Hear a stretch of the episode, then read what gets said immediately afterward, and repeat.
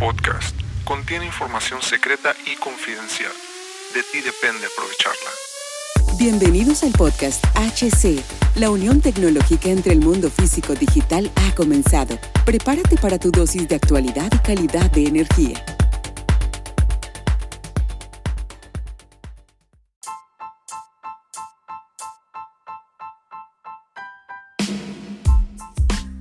¿Qué tal amigos? Bienvenidos a este podcast, a este nuevo capítulo. Mi nombre es Sus Cervantes, camaradas, compas, gracias, ingenieros, ingenieras, quienes sea que esté ahí. Muchísimas gracias, compas, por estar aquí.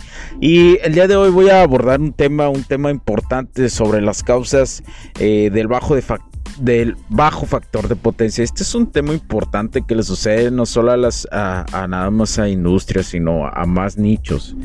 Y, bueno, dentro, dentro, siempre la pregunta que a veces llega en redes sociales es sobre esta circunstancia de el bajo factor de potencia. ¿Cuáles son las causas de esto? Te voy a te voy a decir que una de las principales existen varias causas, pero una de las principales son los motores eléctricos de inducción son la principal, ¿por qué? Porque son la principal máquina de la industria a nivel mundial debido a sus diversas aplicaciones que tienen, debido a su impedancia que presenta un factor de potencia menor a la unidad por lo que si se suma masivamente se identifica como la fuente principal del factor de bajo factor de potencia. En segundo ámbito está el transformador, ya que se representa mediante un circuito equivalente aproximado que incluye una inductancia que presenta eh, la cuestión de los flujos de dispersión y una resistencia tomando de una resistencia tomada en cuenta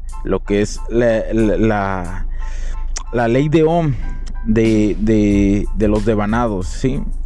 Tomando en cuenta la resistencia ómica, pues es a lo que me refiero de los devanados. Así, el inductor se denomina indistintivamente como reactancia serie equivalente o reactancia de cortocircuito, mientras que el resistor recibe los nombres de resistencia de serie equivalente o resistencia de cortocircuito. Ya que eh, englobado con todo esto y derivado de todo esto en la operación de los equipos, eh, eh, otras causas de un bajo factor de potencia, como, lo, como te lo vengo diciendo, son los motores de, de inducción, trabajando en vacío. ¿A, qué me refiero? Al momento de la operación de los equipos, eh, ¿cuál es el bajo factor de potencia? Y como te digo, son los motores de inducción trabajando en vacío. de, motores super dimensionados para su necesidad de trabajo. transformadores trabajando a vacío o con poca carga reactores de bajo factor de potencia en el sistema de la cuestión de la iluminación, además de hornos de inducción a arco. ¿eh? Esto es un tema importante. Los arcos, los arcos, los arcos. Máquinas eh, de tratamiento térmico también, máquinas de soldar, cuidado con las máquinas de soldar, mucho cuidado con esas, se usan muchísimo y, realmente no se lleva un cuidado adecuado. ¿eh? Nivel de tensión arriba del valor nominal, provocando un aumento del consumo de la energía reactiva. Todo esto provoca efectos que se derivan a nivel eh, representativo en, la cuestión. Digamos, el, digamos, en cuestión de ángulos matemáticos, que la onda sinoidal sea más grande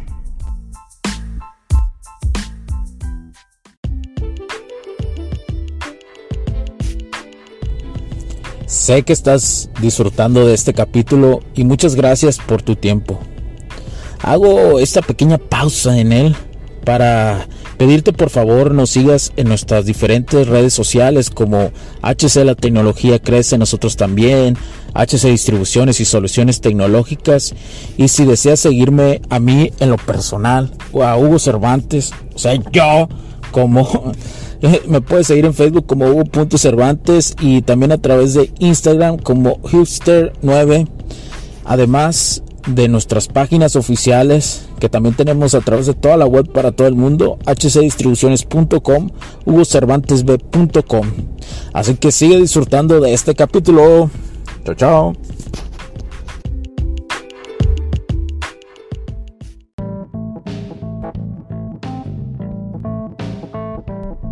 En ángulo en un caso no apto y menor en un caso adecuado. Es decir, para, para no meterme tanto en esto, eh, porque son unas cuestiones más gráficas y descriptivas, la descripción es la siguiente. A menor factor de potencia, mayor consumo de corriente. Todo por el ángulo de desfaseamiento que existe cuando se grafica, sí, para cuando se tiene ahí. Eh, eh, la cuestión de la ineficiencia del sistema principalmente es por el calentamiento en máquinas, por el efecto Joule, que también golpea a los aislamientos y, esto hace que golpee a los equipos al, largo plazo, al, sistema de vida de los equipos. Hay que recordar que la caída de tensión, recuerden esto, en mayor, en, recuerden que es mayor la corriente, ya que menor tensión es derivado esto a la ley de Ohm, es decir, la caída de tensión va a haber mayor corriente. Sí, esto es gracias a la ley de Ohm. Entonces eso provoca los efectos Joule de lo que te estoy hablando y hace el calentamiento de los equipos. Y son equipos que de no atenderse, hay dos factores. De no atender esto en la cuestión del de lo que es el, bajo factor de potencia tiene dos consecuencias fuertes, que es eh, las penalizaciones por parte de empresas suministradoras eléctricas o lo más doloroso que es el desgaste de tus activos en un ciclo de vida y los activos puede ser cualquier aparato que esté involucrado en el proceso. Por ejemplo, en México existe lo que es el código de red 2.0 que cada vez es más estricto que la empresa suministradora que la empresa suministradora de energía. Sus estándares son más estrictos y cada vez es una regla, es una normativa que se va a cumplir más y más y más y que es obligación para las industrias tenerla.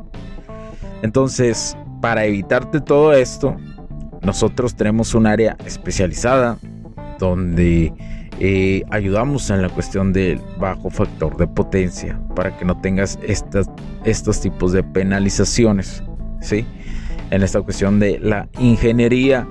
Para más información puedes escribirnos a nuestra página en hcdistribuciones.com y hugocervantesb.com. Puedes ir a buscarnos ahí, contactarnos y vamos a poder asesorarte personalmente. Así que te tendrás al equipo asesorándote personalmente. Espero que te ayude esta gran duda de cómo, cómo detectar o cuáles son las causas de más bien de un bajo factor de potencia. Y bueno, espero que te haya gustado muchísimo este capítulo. Por favor, compártelo. Compártelo con, con las personas eh, para que llegue esta información y podamos ayudar más y más. Mi nombre, mi nombre es Hugo Cervantes, HC Distribuciones y Soluciones Tecnológicas, porque la tecnología crece nosotros también. Chao, chao, cuídense, bye.